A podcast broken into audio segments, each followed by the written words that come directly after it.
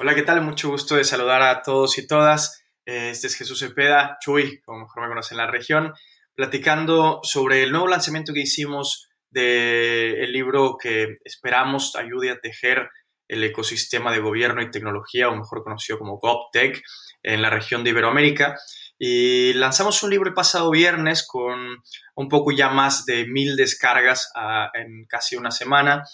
Y este libro que se llama GovTech en Iberoamérica actores, ecosistema y tecnologías para alimentar al sector público, narra desde cuatro perspectivas, desde cuatro enfoques, qué es lo que está pasando con el sector público en esta época post pandemia, ah, en donde se ha visto impulsado hacia lo virtual, hacia lo remoto, hacia la seguridad ciudadana por el bajo contacto, hacia la entrega de servicios más allá de los procedimientos y sobre todo a una modernización que le exigían todas las industrias contextuales, todas las industrias que giran alrededor que ya se estaban modernizando y que el sector público no necesariamente se estaba viendo ahí.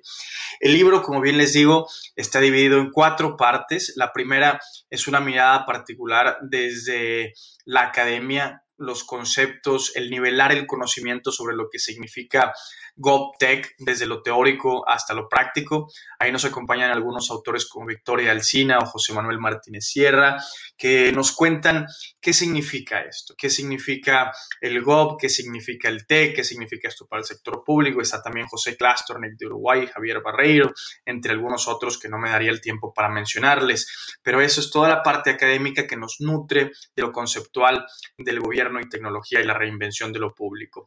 La segunda parte está dedicada a los organismos multilaterales e internacionales, aquellos que fomentan el ecosistema de GovTech y de CivicTech, que apoyan a la modernización de los estados desde la generación de capacidades hasta lo financiero.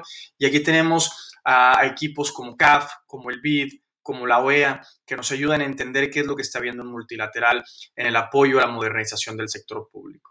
El tercero es justamente actores del sector público, personas que nos acompañan desde a Colombia, de Brasil y de algunas otras partes de Latinoamérica contándonos de qué se trata el GovTech en sus países, cuál ha sido su mayor reto, cuál han sido su mayor avance, contándonos casos de éxito, contándonos obstáculos y contándonos tendencias.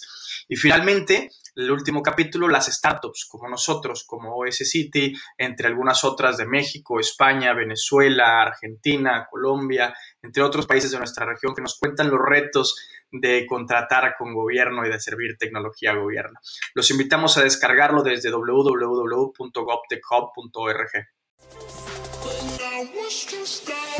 Nos escuchamos la próxima semana en Talk Tech.